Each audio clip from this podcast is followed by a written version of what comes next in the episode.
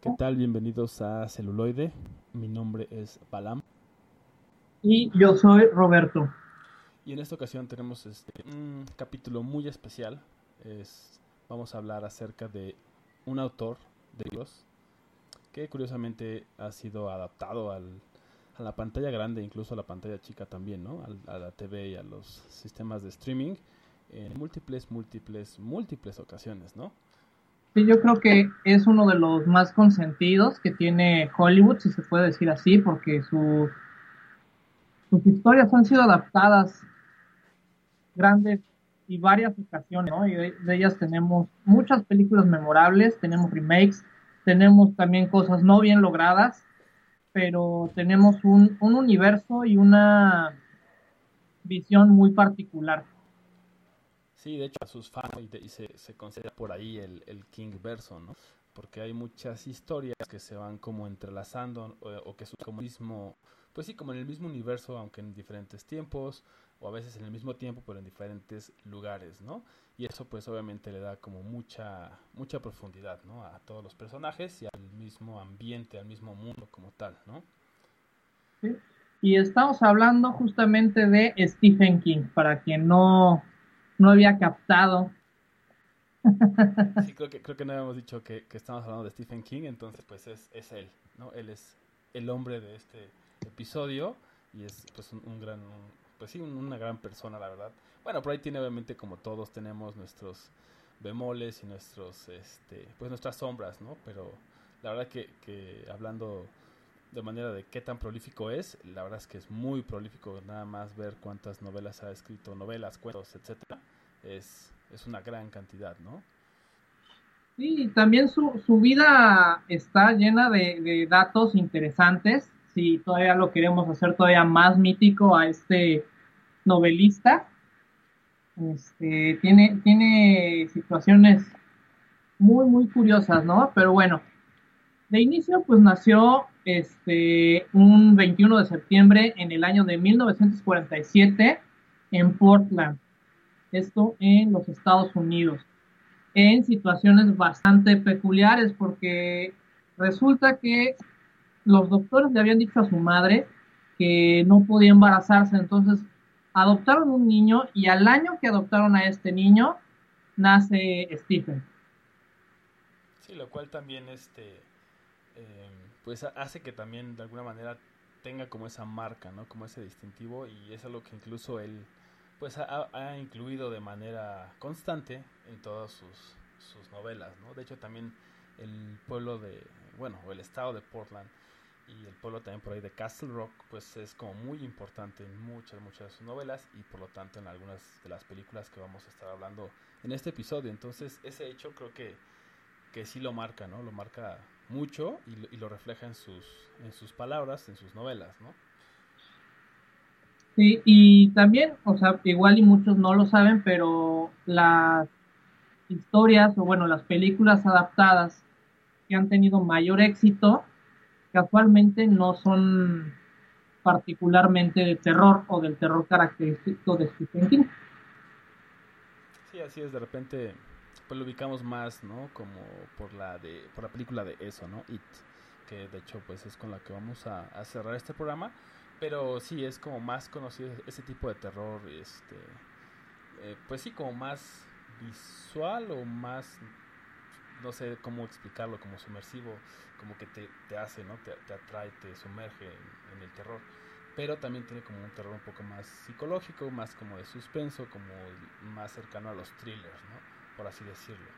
Y, este, y también tiene obviamente cosas de, drama, ¿no? Que también vamos a ver por ahí un par de, cosas y que también han sido como muy, muy conocidas, ¿no? Pero que no se, como que no se le asocia tanto con, ellas, ¿no? Sí, y pues empezamos, ¿cuál es la, propuesta? sí, la primera la primer película que tenemos es este, La Zona Muerta, eh, de Dead Zone, es de 1983 y que esta pues eh, es em, justamente es dirigida por uno de los eh, directores que es em, pues favorito o muy querido por nosotros dos y es eh, nada más y nada menos que David Cronenberg entonces pues eso ya ya este como que es un preámbulo, ¿no? Como que genera mucha expectativa porque es uno de los pues, directores, eh, pues que son muy buenos, ¿no? Que tienen como eh, una carrera grande, que son como muy importantes, tanto en Hollywood como en Cannes y bueno, en otros festivales. Y pues obviamente teniendo una adaptación de Stephen King, pues eso le da como mucha, mucha fuerza, ¿no? Entonces, este...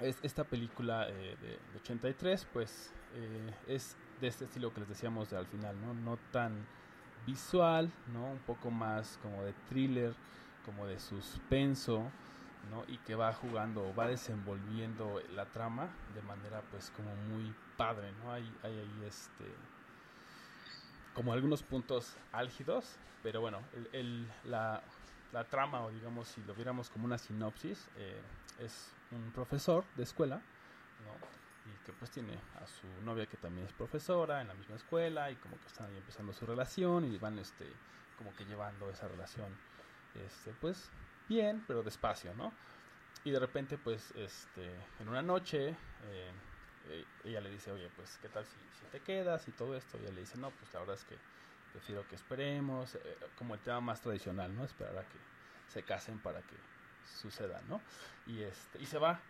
pero pues este de repente se distrae, sucede un accidente en la carretera y después de ese accidente pues pum, ¿no? Está en el hospital, no sabe qué show. Y, bueno, ahí no les quiero contar como todo porque hay ciertos puntos que me gustaría que, si la ven pues no se los arruinemos. Pero bueno, el, el punto que sí es este como álgido es que tiene poderes, ¿no?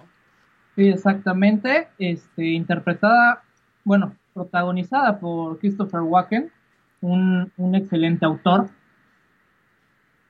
Digo, un excelente actor, no autor. autor y actor. un excelente actor, ¿no? Que justamente encarna a Johnny Smith, este peculiar maestro de preparatoria y que después de un accidente llega a tener estos poderes, ¿no? Los cuales nos cuestionan si el futuro puede ser cambiado o no. Sí, así es, y justamente es este, de ahí viene como ese nombre de, de la zona muerta, ¿no? Porque bueno, digo, lo van como desenvolviendo y van diciendo este, este tema a lo largo de la película, pero la zona muerta es justamente ese espacio que cuando él ve el futuro, ve esa zona muerta porque es donde él puede influenciar pues ese futuro, ¿no? Entonces ahí empieza como ese tema pues que a lo mejor sí nos es como más familiar, como de un superhéroe o de un héroe buscando hacer el bien, pero que en este caso es como, digamos, un poco más realista, porque pues tiene como un lado negativo, ¿no? Cada que, usa su poder, pues como que va, eh, pues como debilitándolo, ¿no? Como, digamos, como enfermándolo. Entonces no es así como de gratis o no es como un superhéroe que, bueno, hace el bien, tiene poderes y ya, ¿no? Sino en este caso, pues sí como que va en detrimento de su salud, tanto física como pues mental, ¿no? Entonces, ese tema es como muy, muy interesante y que cambia como el paradigma, si, si más o menos tiene ubicados a los superiores, pues cambia como ese paradigma, ¿no? Sí, así es. Este, y de hecho, este Stephen King se basó en uno de sus maestros para, para desarrollar este personaje. Sí, es algo que incluso en algunas entrevistas, pues él ha dicho, ¿no? Que siempre ha tomado como muchos aspectos de su propia vida, de sus propias anécdotas y experiencias, eh, pues para tomarlo como base. A veces como solamente el nombre o solamente como, ah, me acordaba de tal profesor, y a veces sí tomaba como un poco más de la personalidad incluso, ¿no? Eh, como lo vamos a ver un poquito también más adelante con otras de las películas. Pero pues sí, siempre tiene como, como muchas cosas de su propia vida que va metiendo en, en las novelas y pues se ven reflejadas también en las películas, ¿no? Y de esta película de La Zona Muerta hay un gran momento que, que es como el más memorable para mí en lo particular y es que es justo cuando descubre sus poderes, pues este ya ve, ve este, el futuro de dos personas y, pues las personas descubren que pues sí, ¿no? También eh, les está diciendo la verdad, ¿no? No está ni loco ni nada y este, el doctor que lo atiende le, está, le dice, ¿no? Dice, bueno, o posee una habilidad humana muy nueva o una muy antigua, ¿no? Que se me hace como muy interesante, o sea, porque lo pone como en ese contexto de, pues puede que siempre haya estado ahí y solamente se activó o que sea lo que se está desarrollando porque el cerebro humano se está desarrollando aún más, ¿no? Entonces como es, esa escena es como muy, muy interesante, ¿no? Sí, y de la mano de Cronenberg yo creo que fue un, un acierto por Liongate, porque él tiene una visión muy particular y hasta cierto punto bizarra, lo cual le permite retratar de una forma muy gráfica y muy, muy grata, ¿no? Toda la, la película. Sí, la verdad es que yo creo que fue una, una gran mancuerna, ¿no? Porque pues también Cronenberg sí se metió mucho en, eso, ¿no? Y que, que, creo que es lo que siempre hace con todas sus películas también cuando dirige, es eso, ¿no? Como meterse mucho en la mente del guionista, si es un guion original, o de ese caso como el novelista, ¿no? De los personajes y los exprime. Y la verdad es que, que, le, quedó muy bien, totalmente recomendable. Y bueno, hay un dato curioso este, que yo la estaba viendo justamente el jueves o viernes. Eh, Johnny, precisamente el personaje, pues es, es Christopher Walken, ¿no? Y en, justamente cuando está en la escuela, está citando una parte del libro de Sleepy Hollow, ¿no? Que curiosamente en 1999 se realiza la adaptación, una de las adaptaciones que hay de Sleepy Hollow, donde este, Christopher Walken pues es el jinete sin cabeza, ¿no? Entonces se me hizo súper interesante y súper curioso de esas cosas que de repente cuando ves este pues muchas cosas del cine pues se te hacen muy curiosas que bueno pues, lo, interpretó Christopher Walken en The Dead Zone lee Sleepy Hollow y en el 99 realiza eh, o interpreta al jinete sin cabeza, ¿no? Mira, qué, interesante, es así no, no me la sabía. Sí, no, eso, eso fue algo que te digo yo, yo me di cuenta, me, dio mucha risa cuando lo vi y fue como, eso lo tengo que compartir a nuestros interescuchas este, celuloides, ¿no? bueno, pues entonces vamos ahora con un poco de lo que es el soundtrack de... La zona muerta. La muerta. Y regresamos.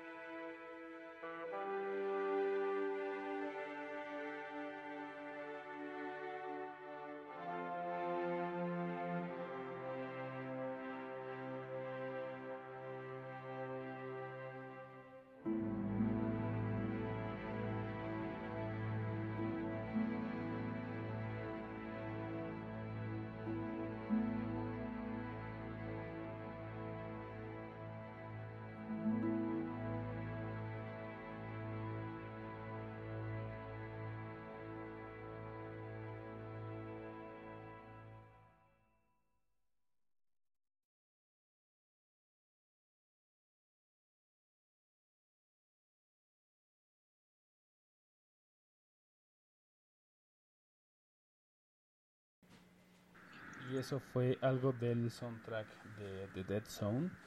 Es un soundtrack original de Michael Kamen y es School Days justamente de cuando está en, la escuela, este, pues dando sus clases y justamente cuando pasa este dato curioso de que está leyendo este Sleepy Hollow. Por ahí también, de hecho, incluso este también eh, uno de sus alumnos, en un momento como más adelante de la trama, está leyendo una parte del poema de El cuervo de Edgar Allan Poe, y esto también habla mucho de, Stephen King, ¿no? De, que es una persona que le gusta mucho leer, ¿no? que, que también este, conoce mucho y muy bien el lenguaje, y eso es lo que también hace que, que sea como pues muy bueno, ¿no? Que tenga como esa profundidad, sobre todo creo que una de las cosas que más se le reconocen, pues obviamente es que puede crear personajes tan diversos y que tengan como esa profundidad, ¿no? Y que también las tramas eh, vayan como tomando todos estos giros, vayan teniendo como todos estos desenlaces y, pues digo, les decíamos que tiene muchísimas obras, entonces también es eso, ¿no? Como generar tantos personajes en tantos mundos y de repente como tan distintos, pues es algo que, es digno de reconocerse y digno de, apreciarse, ¿no? Sí, bueno, y, y, aunque ustedes no lo crean, o si son muy fans de Stephen King, pues este su, su vida ha sido bastante dura, por así decirlo, pues su padre los abandonó a los seis años, cuando él tenía seis años, y realmente vivió, vivió una, una infancia muy, muy llena de carencias. A lo largo de su vida también este llega a casarse, este, pero como no lograba tener éxito en su nadie le, le, quería este comprar ninguna novela, ¿no? Y así fue viendo editorial tras editorial hasta que fue Carrie su primer éxito.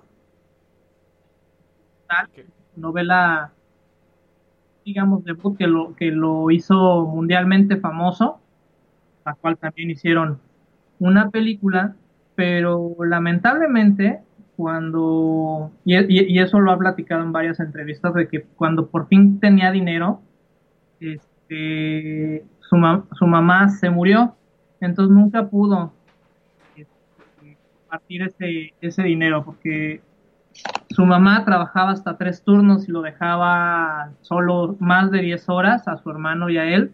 Entonces, sí, tiene una, vida difícil, ¿no? Y complicada. bastante difícil, ¿no? Claro, y dramática, porque también curiosamente Carrie eh, no es su primer disco, eh, disco perdón, este, su primer libro eh, publicado, es el cuarto, pero así como dices, es como el, el, que empieza a decir, ah, ok, mucha gente empieza a poner los ojos en él, ¿no? Como un autor este, de terror, y por eso incluso se le llama el rey del terror, ¿no? Eh, o del horror, mejor dicho. Pero sí, definitivamente su vida no fue, no fue fácil y siempre estuvo como muy marcada de eso, y de hecho en algún momento tuvo, pues, problemas con, con el alcoholismo, ¿no? Con drogas y etcétera también, eh, por este hecho, ¿no? de, de, de repente tener como esa fama, tener ese dinero, pero no poder como retribuirle, ¿no? A su madre, que era lo, como lo, algo que él quería hacer realmente, y el no poder hacerlo, pues sí lo, lo frustra mucho y hace que, también caiga como en, ese, en esas adicciones, ¿no? Y bueno, ahora pasamos a la película de Misery, que para mí es una de las favoritas. Pues una de mis favoritas, puesto que se sale un poco de lo que es este terror como tal y nos manda un mundo muy padre de psicología, ¿no? Aquí encontramos justamente este protagonizada por Katie Bates, ¿no? Justamente representa a esta chica que se apellida Misery, que es una fanática de un novelista. Así es. que, por casualidades del destino o fortuna del, de esta fan, su autor favorito con el cual no está muy de acuerdo, ya que tomó decisiones inadecuadas a ciertos personajes, tiene un accidente de auto y termina en la casa de esta fan a la mitad del bosque. Entonces, por un lado, tenemos esta situación muy, muy padre, este, de amor, odio o admiración y, odio, ¿no? Entonces tenemos este juego y mucho en el cual la fan quiere modificar ciertas situaciones dentro de las novelas del autor. Y que de hecho pues no está tan, tan alejado, digamos, de repente con algunas cosas que, que los fans así como se les llama, ¿no? Como más hardcore, pues este, de repente uno se mete así como por ocioso a los foros y todo este tipo de cosas, justo ahora que estamos haciendo también como parte de la investigación y pues eh, recordando y recorriendo como diferentes cosas, pues en los foros de repente sí hay fans como muy muy pesados, ¿no? Y que sí dicen eso, como, no, pues a mí no me gustó, no me gustó que, que la novela terminara así, ¿no? Sino el personaje tenía que haber sido así, asado. Y sí es como, pues muy, muy real este, este tema y, y que lo, lo, lleva a Misery, ¿no? Y que creo que es algo que cualquier persona que tenga como ese grado de fama, pues puede llegar a ser un miedo como muy latente que le pase, pues algo así, ¿no? Que es algo fortuito, porque es un accidente y que lo recoja alguien que sucede que es su fan y que sucede que está pues mal de sus facultades mentales, ¿no? Que tiene este, este tema, como decías, ¿no? Como, como una gran apreciación, pero también esa poquito de envidia, ¿no? Y un dato interesante acerca de, de esta película, aparte de que es dirigida por Bob, por Rob Reiner, este, que fue director de La Princesa Prometida, del cual hablamos este, el programa pasado, que cuando le muestran el primer corte a, a Stephen de, de, la película, estaba él solo en la sala y todo el, el, el crew en la parte de atrás. Entonces que cuando termina lo que sale de la, de la boca de Stephen es un grito de emoción y de desgarro, lo cual deja a todo el crew muy contentos porque es decir, lo logramos, o sea, le logramos sacar una reacción a Stephen, por lo tanto esta película va a ser un, un gran éxito. Creo que, creo que sí lo es, ¿no? O sea, digo, igual siempre comentamos, ¿no? Esperemos que, que, ya lo hayan visto y más o menos como que tengan esta otra perspectiva de algunos eh, puntos, pero cuando no lo han visto, pues sí, esa, a veces se genera esa expectación y creo que en este caso la, la cumple, ¿no? este igual nos, nos, sumerge mucho en ese en ese tema y llegas a decir si yo estuviera como en esa posición pues sí sería como pues muy horrorífico estar así no eh, sin poder escapar sin poder hacer lo que tú quieres y que tengas a alguien que en teoría o aparentemente tiene como esa pues admiración pero por otro lado es como tiene un desprecio también ahí que no está del todo expresado y lo usa para pues también de alguna manera torturarte no eh, física y emocionalmente, ¿no? Entonces, es este, pues sí, es, es bastante, bastante buena esta de, Misery. Tanto que ganó esta Kat Bates, ganó el, el, Oscar a Mejor Actriz compitiendo contra Kate Blanchett y otras grandes actrices en esa época. Este, y, y bueno, es, es difícil que, que, en un thriller, ¿no? Gane alguien. Ah, como sí, que le, a la academia le gustan más los dramas y las situaciones más románticas. Entonces quiere decir que... Algo hicieron bien. Que lo hicieron bien, exactamente. Sí, justo es, es un género este, difícil. Pues bueno, un poco de, de, la trama pues es esto, ¿no? Que intenta, pues obviamente como cualquier persona que está cautiva o en cautiverio, de esa manera pues el autor intenta este, escapar, ¿no? En algunas ocasiones que tiene como la oportunidad, pues en cada una de ellas como que le va mal. Y también interesante es que quien interpreta al, al autor, que es este James Caan, ¿no? Que también es otro actor que ya también tiene pues una gran carrera. Y en ese entonces este también, aunque no tanto como ahora, pues ya tiene un tiempo, pero sí este sigue siendo un muy buen actor, ¿no? Y también eh, muy buenas actuaciones porque nos refleja eso, nos transmite ese, ese horror de estar este, pues atado a una cama, ¿no? En, algunos momentos. Sí, y de hecho tuvieron que hacerle un par de piernas este, falsas que si son quisquillosos van a ver que los dedos están pegados. Eso, eso sí no lo sabía, pero tiene sentido porque pues no, no hay muchas formas de hacer este, ese tipo de, cosas sin que, sin que suceda algo malo, ¿no? Y pues bueno, los dejamos ahora con esta parte del soundtrack de Misery y regresamos en un momento.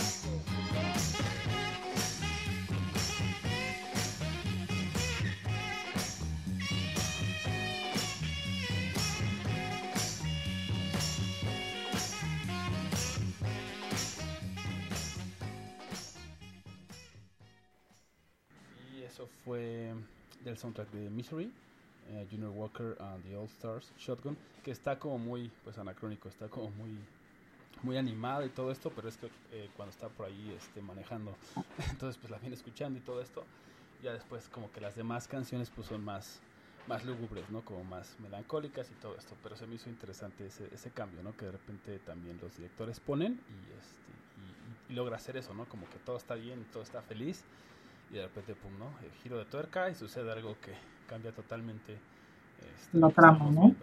Exacto. Y bueno, ahora igual, como esos cambios que estamos hablando, vamos a hacer un cambio nosotros también. Eh, pues venimos con ese tema de, este, pues como más de thriller y ahora vamos a entrar un poco a, o no un poco, sino de lleno a el tema de, del, género dramático, ¿no? En este caso es eh, Cuenta conmigo, es Stand By Me de 1986, eh, que probablemente es, basado en el libro de Stephen King. Y este, bueno, es un cuento, de hecho no es una novela en este caso, ¿no? Que se llama The Body o El Cuerpo. Y bueno, en este caso, curiosamente, también el director es Rob Reiner, eh, que hablábamos fuera del aire, que pues es interesante porque también es muy buen director porque no es fácil de repente cambiar como de un género como el thriller a, drama, ¿no? Es como totalmente distinto, incluso las cosas que tienes que exigir de los actores pues son distintas, ¿no? Y aquí este podemos ver eh, de los actores eh, Corey Feldman, ¿no? Que era como el niño de los ochentas, eh, lo veíamos en todos lados y después obviamente él se decidió retirar de la actuación y bueno ya no lo vimos más pero en, los 80 este lo, vimos bastante y otro otro este actor que sale en Stand By Me es Will Wheaton que si son fans ¿no? de, Big Bang Theory lo van a reconocer no porque sale como él mismo este, en varios de los capítulos no y este y otro por ahí que está eh, pues entre comillas más conocido es este Kiefer Sutherland no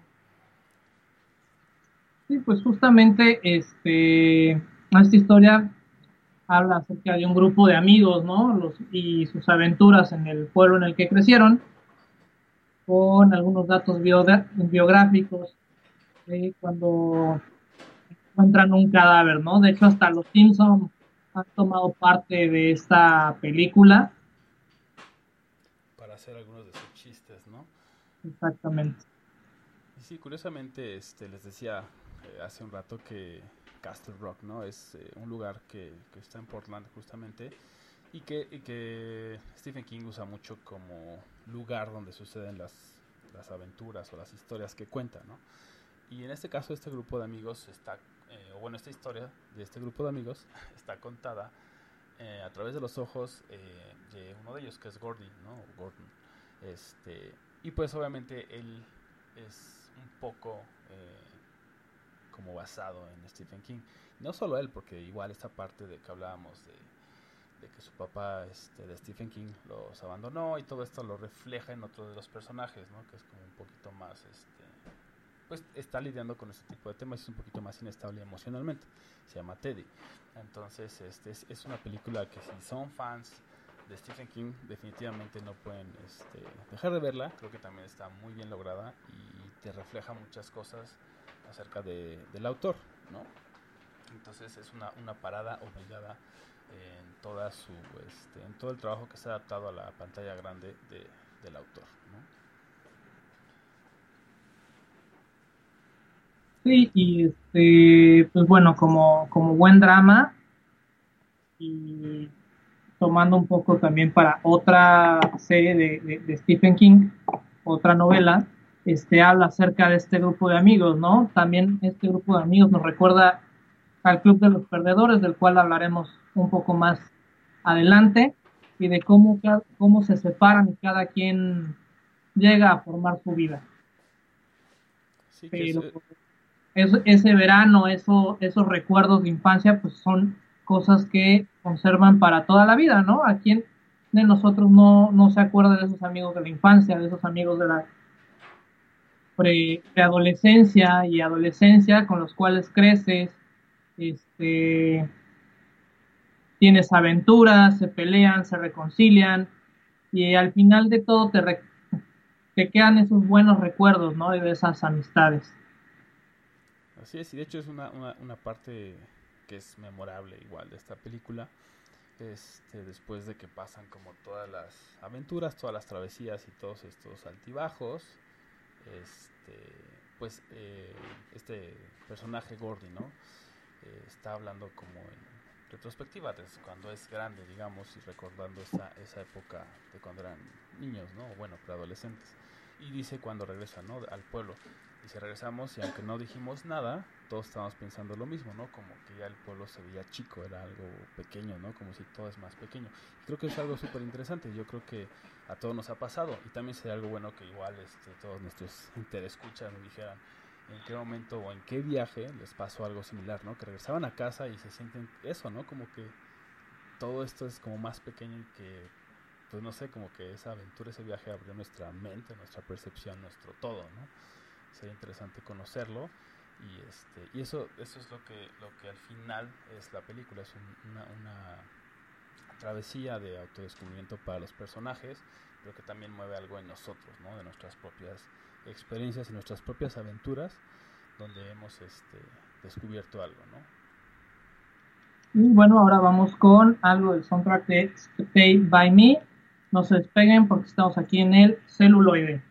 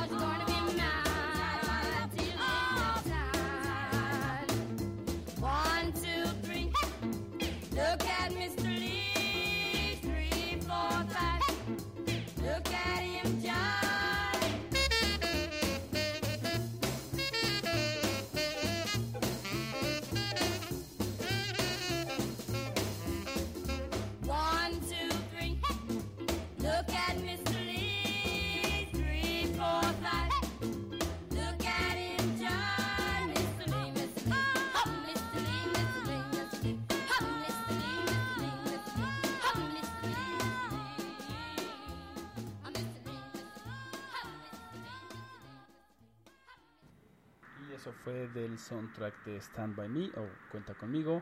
Fueron The Bobettes, Mr. Lee y bueno, pues obviamente, como se han dado cuenta, casi todas las canciones están como muy old, old, old, old school, como Baby Boomer, Baby Boomer School, ¿no? Old school.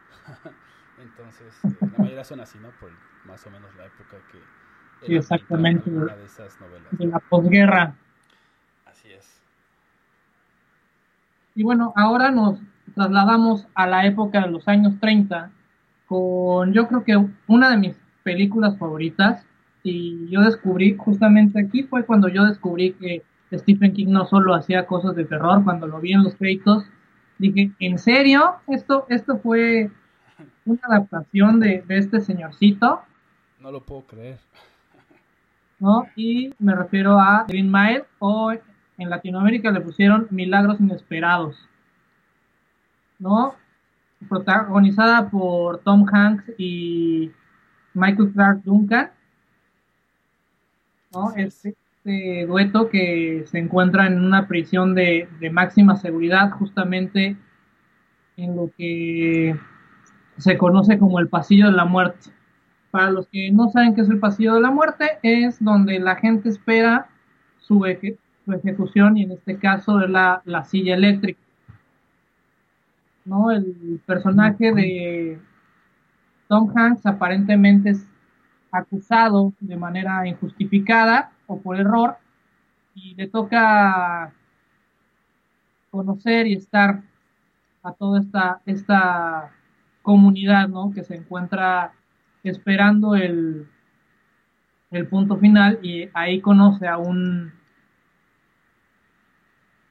a un presidiario, a un hombre afroamericano que aparentemente también tiene ciertas habilidades y otro personaje muy parodiado, el señor Jingles, que es un ratón, su mascota y compañero. Sí, y que, justamente esta, es, esta película es dirigida por, Frank Darabont, quien también es em, director de Tales from the Crypt, que no se acuerdan, este, cuentos desde la cripta, también por ahí lo pasaban. Bueno, si son más o menos contemporáneos, pues los pasaban en la tele en este, pues como a las 8 o 9, no me acuerdo, ¿no? Entonces, este, y, y otro, em, otra cosa que ha realizado este director, pues es The Walking Dead, ¿no? En varios capítulos como director y guionista. Entonces, interesante porque igual, si se dan cuenta, es, es como un director, pues de terror, ¿no? O sea, de cosas de terror, tanto como para adolescentes, que sería Cuentos desde la cripta, y pues ya no tan adolescentes como sería The Walking Dead, ¿no? Y este, sin embargo, esta, esta realmente no es de terror ni de horror, es más bien como drama, ¿no? Está más apegado al drama y que pues tiene igual esta parte que les hablábamos al principio, ¿no? Eh, los personajes tienen esta profundidad increíble y que, que no puedes sino ser empático con ellos y con sus historias y con su situación, ¿no?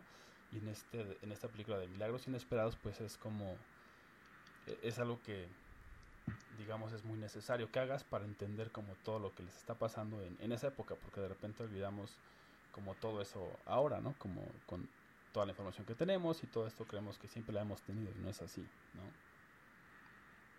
Sí, justamente aquí estamos viendo aparentemente una desigualdad social muy, muy fuerte entre los reos afroamericanos o afrodescendientes, este, y el cómo son tratados en esta prisión, si mal no recuerdo, que está en Nueva Orleans o a las afueras de Nueva Orleans.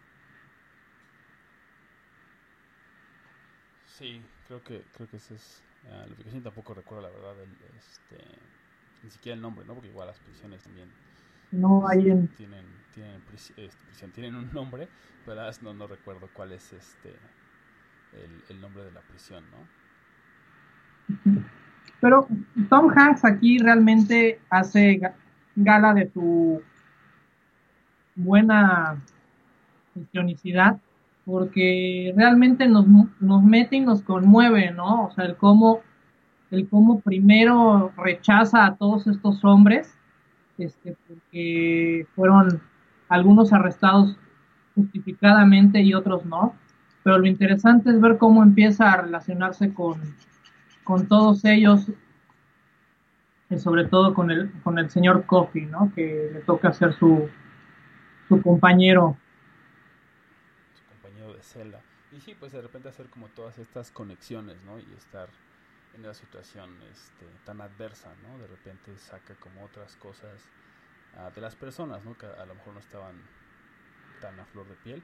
Y definitivamente Tom Hanks ha tenido como también, ha recibido de repente como muchas críticas y de repente como que sí ha, ha callado a esas críticas o se ha sobrepuesto a ellas, porque bueno, en este caso de Milagros Inesperados es una de ellas, otra obviamente es en la del náufrago, ¿no? Por ejemplo, y este, incluso en la de eh, donde vive en un aeropuerto, eso está muy bueno también. Y sí, claro, la terminal también, ¿no? Entonces de repente ha tenido como que ese tipo de cosas donde sí ha demostrado pues ese, pues ese nivel, ¿no? De, actuación que puede llegar a, desempeñar y este, pues hacernos que, estemos, como dice, ¿no? Pendiendo de un hilo y, obviamente esperando ahí como todo. A ver qué le sucede a su personaje, ¿no? Y en esta de Milagros Inesperados pues no es la, no es la excepción. Y pues ahora vamos con algo de esta película. Y regresamos.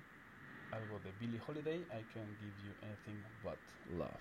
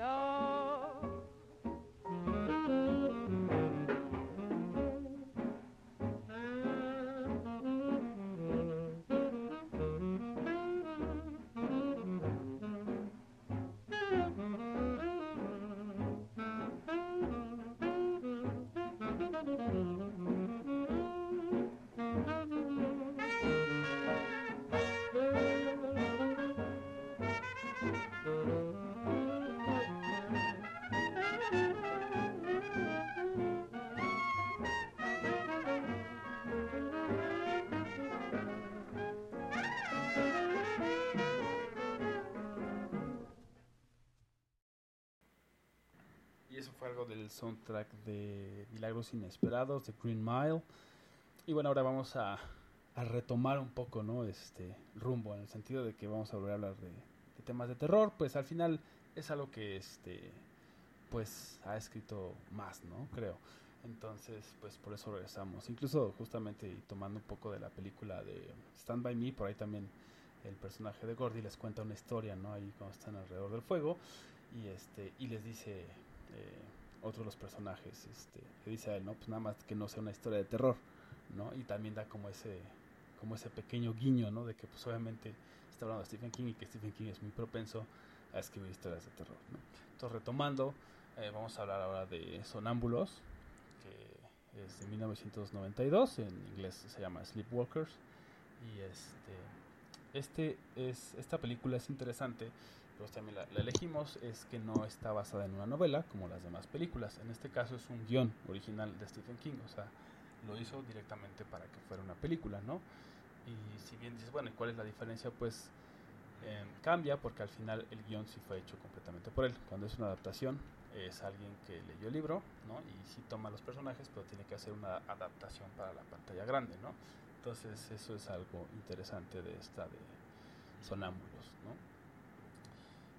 Este, otra de las cosas eh, interesantes de esta película es que si son amantes de los gatos, y si no también, este, son- los gatos son los héroes del día, ¿no? Que salvan a las personas y salvan al día. A ¿cómo? ¿Por qué? ¿No? Bueno, en esta este, película, eh, los sonámbulos eh, son una especie de cambiaformas y que de hecho al inicio nos ponen como esa descripción, ¿no? Que es un eh, sleepwalker, ¿no? Y, este, y que dicen que puede que haya sido eh, el origen, eh, o los sonámbulos hayan sido el origen de, la leyenda de los vampiros. Ya con eso se dan una idea de qué estamos eh, tratando de, hablar, ¿no? Y dicen que obviamente los gatos son como su más grande enemigo, porque el rasguño de un gato es para ellos pues es, mortal, ¿no? Y es por eso que, que los gatos son tan importantes en esta, en esta historia.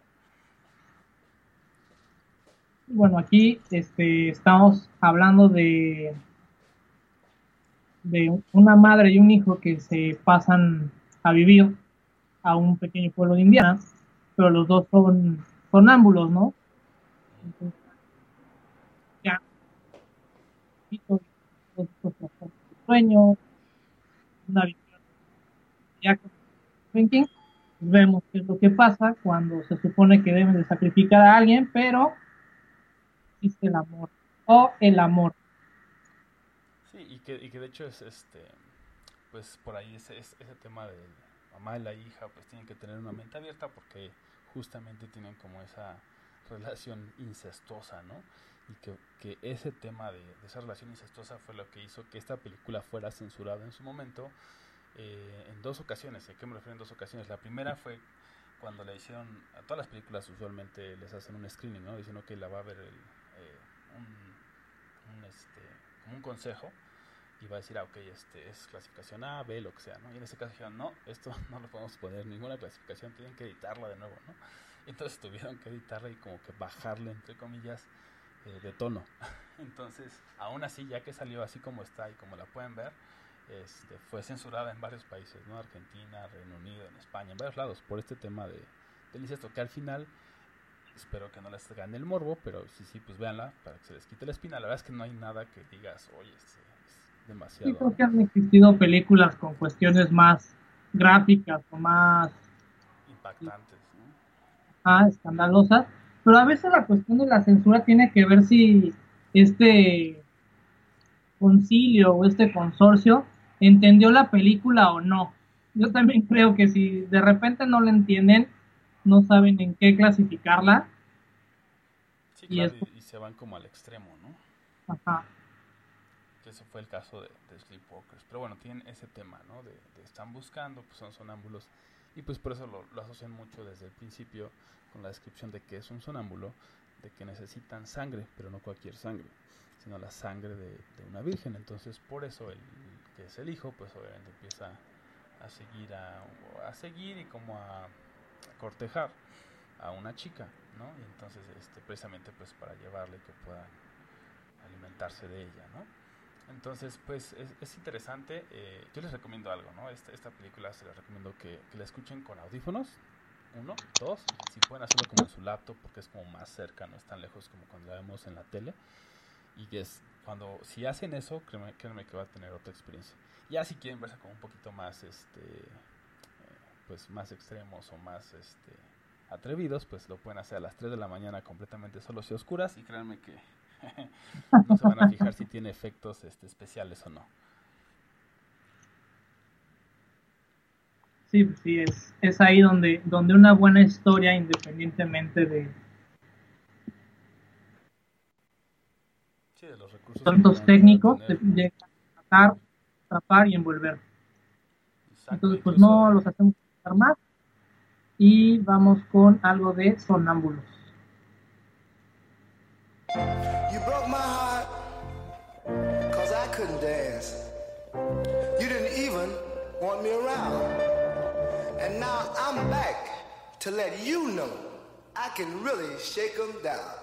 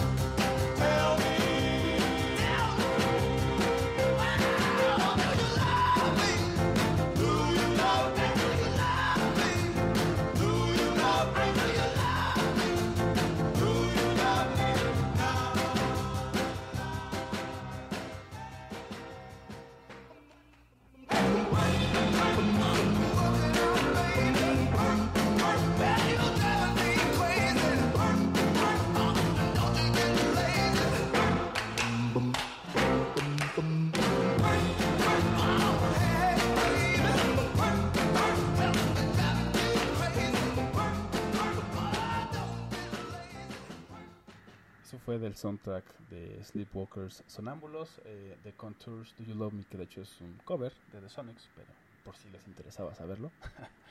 Eh, un, un dato que, que me gustaría mencionarles antes de pasar a la siguiente película es que en esta de Sleepwalkers, o bueno, en la que hablamos hace, antes del corte musical, eh, de Sleepwalkers, am, sale justamente Stephen King por ahí, ¿no? Tiene un pequeño rol, lo pueden ver ahí, este, pues jugando un poco en ese, en ese rol de actor.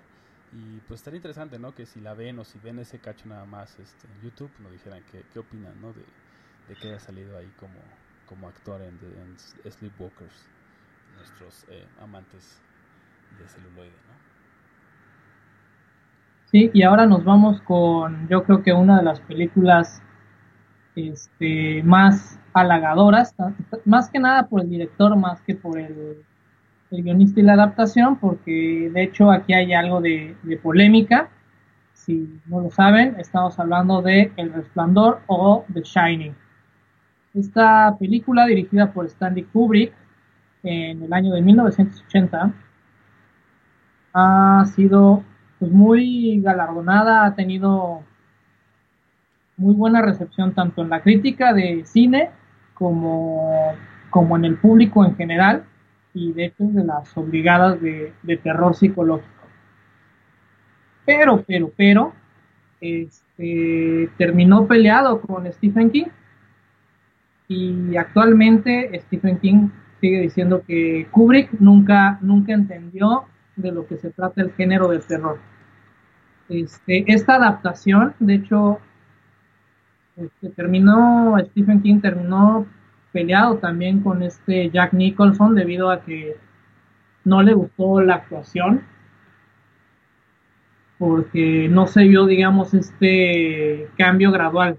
De acuerdo con la novela, este, el cambio del personaje interpretado por Jack se va haciendo gradualmente malo, ¿no? Y decía este Stephen King que la cara de, Nicholson. De Nicholson ya era de malo, entonces que no había una progresión dramática ante esto. Bueno, y de que Habría que comentar que sí, este, yo, yo concuerdo un poco con esa, con esa aseveración, no digo, e- es, o sea, sí tiene como esa cara de repente como de gente que está loca, ¿no? Entonces, pues sí puede que, que tenga un poquito de razón, digo, no es que me ponga de lado a Stephen King, pero pues sí, sí me hace sentido, lo ves y sí de repente, eh, sí te saca un susto, ¿no? Así sin nada. Sí, claro, o sea, a mí en lo personal sí me gustó mucho la, la actuación de, de Jack, pero pues bueno, igual y, la visión de, de Kubrick, pues sí era muy distinta a la de, a la de Stephen.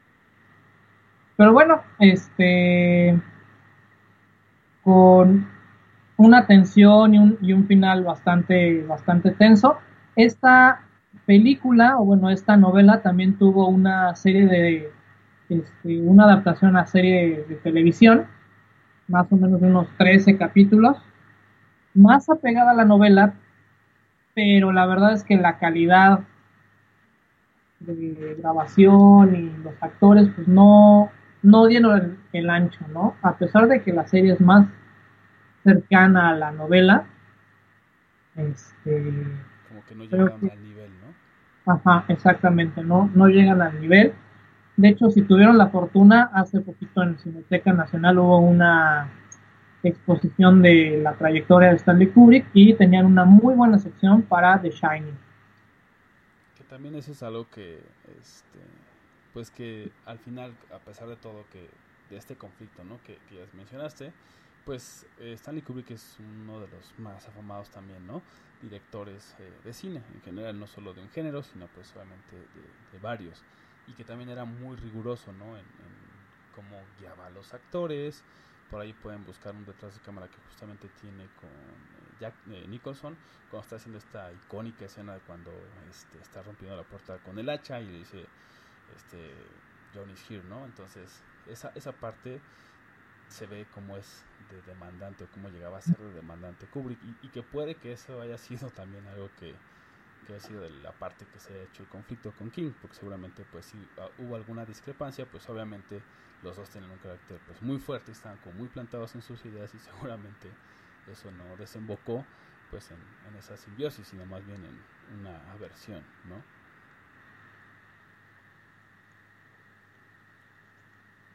Sí, entonces ahora vamos con algo de The Shining. Y si no la han visto, la verdad, véanla y ya nos darán su opinión. Y los que conocen la novela, también.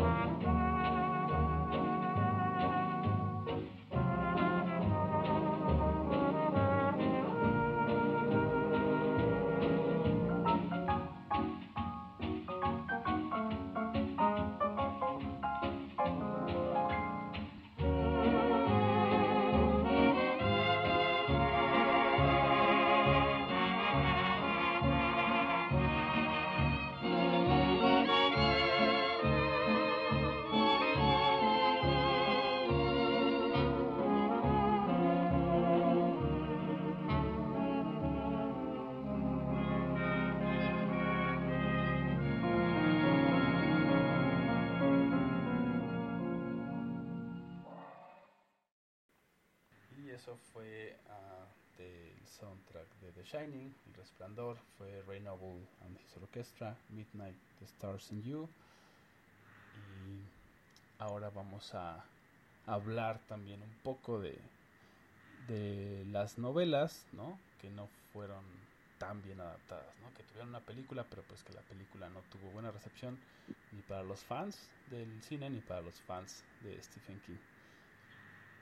Sí, una, una de ellas, lamentablemente, porque lo platicábamos fuera en el corte musical, este, La Torre Oscura, ¿no? La Torre Oscura sí fue así como el, el gran tache. Yo no sé qué, qué quisieron hacer.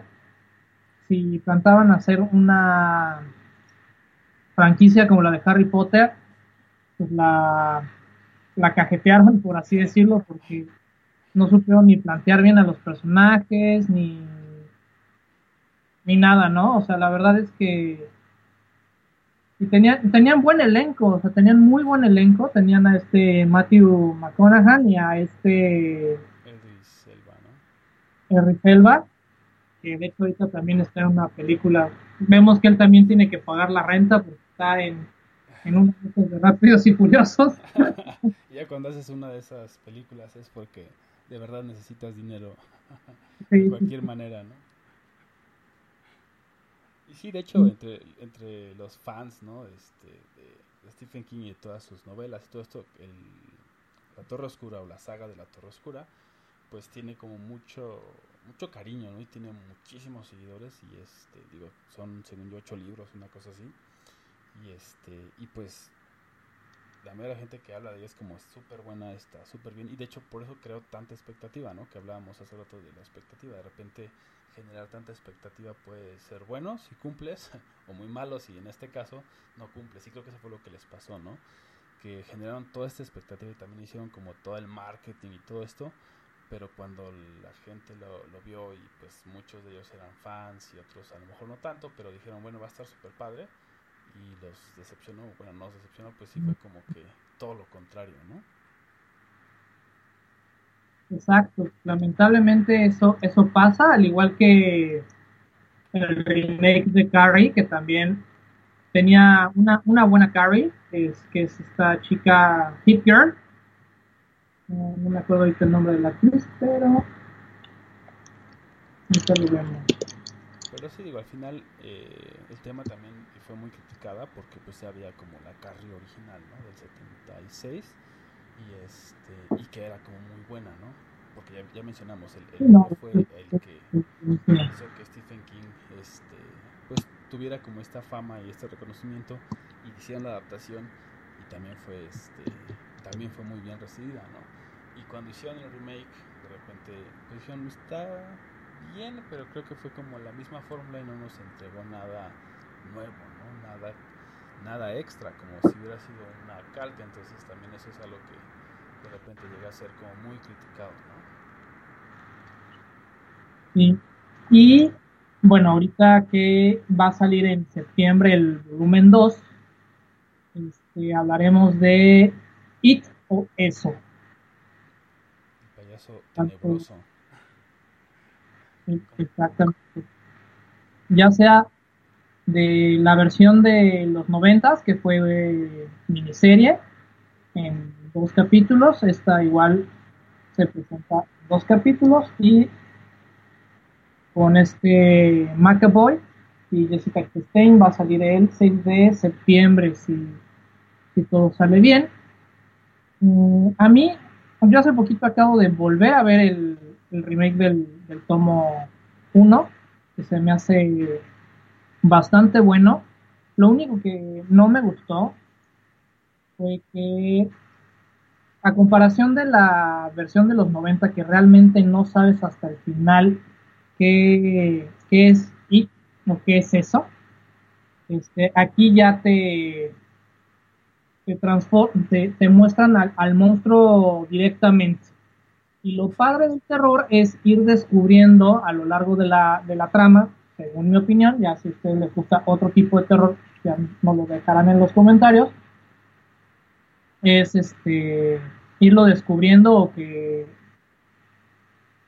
de repente se, se revele, ¿no? No de- desde el principio ya sabemos que es una cuestión bastante sobrenatural. Fuera de eso, está más apegada a la, a la novela y creo que es una es un buen remake, ¿no? O sea, sí tienes dos, tres sustos di- directos, pero son más de, de ocasión, ¿no? Sí, claro, como el sobresalto, ¿no? Exacto. Sí, yo también este considero que, que, que la primera versión o la primera parte, la primera versión de estas dos partes de 1990 sí, sí logra eso, ¿no? Como irte, irte llevando, irte dejando como esa espinita de sí te voy a espantar y te voy a espantar bien cañón y no te vas a dar cuenta, ¿no? Y sí lo logra, porque pues digo, eh, volvemos un poco como al tema de, de las épocas o de las, este, de las edades, ¿no? Si son más o menos contemporáneos de nosotros, o sea, por ahí de los 83, 85, ¿no? Todas estas épocas, este, antes de los 90, pues sí como que esa, esa película nos marcó a todos, ¿no? De repente mucha gente dice, no, pues sí, me espantaba súper duro, daba miedo a los payasos, etcétera. Hay mucha gente que le sigue teniendo miedo a los payasos por ese, por esa película, ¿no? Así de, de impactante marcó a una generación. Entonces sería, sería interesante también ver eso, ¿no? Que nos digan nuestros escuchas, tanto de los que cuando eran niños fue eh, 1990, fue la primera eh, It, y ahora los que pues a lo mejor son más jóvenes y que su primera versión, digámoslo, es la, la de 2017, ¿no? Sería interesante ver eh, qué, cuál les gusta más y por qué, ¿no? Y en qué momento les da más miedo cualquiera de las dos, ¿no? En, lo, personal yo creo que tanto Tim Curry como este otro cuate, los dos tienen muy buenas versiones de de It, ¿no? De, de, Pennywise. de Pennywise. Sí, justo es eh, Bill Skarsgård, ¿no? Que es el, el nuevo Sí. Pennywise. Y que de hecho, si, si no lo ubican mucho, eh, lo pueden reconocer ahí en Sidegeist, eh, perdón, como Sidegeist en Deadpool 2, o como Merkel, justamente en Atomic Blonde. ¿Se acuerdan que hablamos en el de espías? Entonces por ahí lo pueden ver. Y obviamente en el caso de los noventas, pues Tim Curry, ¿no? Que es este un actor que igual también ha hecho miles de millones de voces, ¿no? En series animadas, en este videojuegos y todo eso y también pues, obviamente como actor pues eh, de Rocky Horror Picture Show por ejemplo no la casa del octubre rojo entonces es es la verdad los, los dos Y también muy tiene muy buena tiene muy buena trayectoria, ¿no? Otra otra de las películas en las cuales él sale este, es en Ana Ka- Karenina, ¿no? Atomic Bomb, Blonde, como bien dijiste, y y él viene de una familia de actores, de hecho, este, un dato curioso es de que cuando le dicen que, le van a meter CGI para hacerlo de que un ojo mire para un lado y para el otro, él dice, no, yo lo puedo hacer, ¿no? Y las caras que, hace para asustar a los, los niños este, son las mismas caras que él, que él hacía para asustar a sus hermanos. De hecho, hay una anécdota también de la que ahora le hace de Beverly, que es esta Sophie. fue la- ¿Quién Sophie Turner de eh, Game of Thrones? Ajá. Ok. eh, ella, ella cuenta en su Twitter, ¿no? Que es muy gracioso como estar al lado de este actor, pues de repente le puede sacar unos sustos y de repente puede ser una persona tan, tan entrañable y, apreciable. Entonces era de repente, estamos, actuando y me sacas un, susto real, pero también este, puede llegar a ser muy cariñoso a pesar del maquillaje y de la caracterización. Sí, lo cual habla pues de ese manejo, ¿no? De las emociones que, que tienen pues los grandes, este, los grandes actores, ¿no? Que hablamos de eso, o sea, que te hacen eh, sentir, ¿no? Puede ser como, como dices, ¿no? El horror completo de, pues qué miedo estar junto a esta persona, o el oye, es una persona tan cálida que qué padre estar al lado de él. Y eso, eso es algo que, que siempre es de reconocerse, ¿no? También por ahí en el elenco pues está también este Finn Wolfhard, que pues lo, lo pueden reconocer como uno de los protagonistas de Stranger Things, ¿no? Una serie que también tiene como muchísimos fans y ha sido muy bien recibida. Y está también ah, Wyatt Olive, que él lo pueden reconocer como el joven Peter Quill en las dos películas de Guardianes de la Galaxia, ¿no? Además, obviamente, de, de este Skarsgård que, que interpreta a Pennywise, ¿no? Y esta, la, la de 2017 y bueno, ahora 2019, está ambientada a finales de los 80s, ¿no? Y es interesante porque la, la de los eh, 90 está eh, ambientada en los 60, entonces también es como, está padre porque están buscando como una época pasada, pero no es la misma época, ¿no? Y es como más reciente de los 80s para nosotros o para los que estamos vivos ahora, que los este, porque de 60s, hecho ¿no? la- que en ese momento era como más, más icónico. La novela está ambientada en los 50, entonces estamos, estamos avanzando poco a poco, pero se han hecho, la- las dos creo que son buenas adaptaciones, ya, ya, ya terminaré de, de opinar ahora que salga la, la- la versión, el, el volumen 2 ahora en septiembre.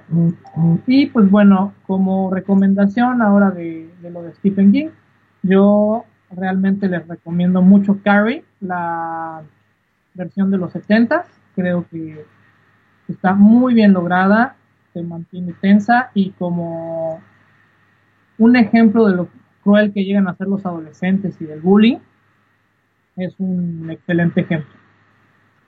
Sí, del 76 y es, es, pues sí, también es muy buena, ¿no? También son fans del género del horror, pues sí es imperdible, ¿no? Y en mi caso yo les eh, recomiendo eh, La mitad oscura, o The Dark Half, del 93. Es, está bien realizada, pero ahí lo interesante es que el director es George Romero, ¿no? Que es otro de los iconos de cine de horror, ¿no? Por todo el tema de zombies y así. Entonces, pues obviamente George Romero y Stephen King, pues ya nos deja un poquito que ver, ¿no? Eh, o mejor dicho, nos deja ver un poco el, la calidad que estamos o que podemos obtener. Y este está bien realizada y entonces es este algo que, que pueden también ver por ahí en un fin de semana, ¿no? También este, les podemos dejar por ahí una, una pequeña trivia, ¿no? Pues si les es como entretenido, este, si pueden adivinar cuáles eh, de las obras de Stephen King ha tenido como mayores adaptaciones, ¿no? Estaría interesante y ya si no, pues ahí les vamos a poner cuáles en, en unos días. Ok, pues este, los dejamos ya para cerrar con algo del soundtrack de It. Recuerden, este, yo soy Roberto Uribe. Yo soy Palam y esperamos que puedan escucharnos en la próxima emisión. También ahí les vamos a dejar eh, la primera versión, es el intro de It de 1990 y después eh, de esa, la de 2017, déjenos ahí en las redes sociales cuál de las dos le da más miedo. Y hasta la próxima.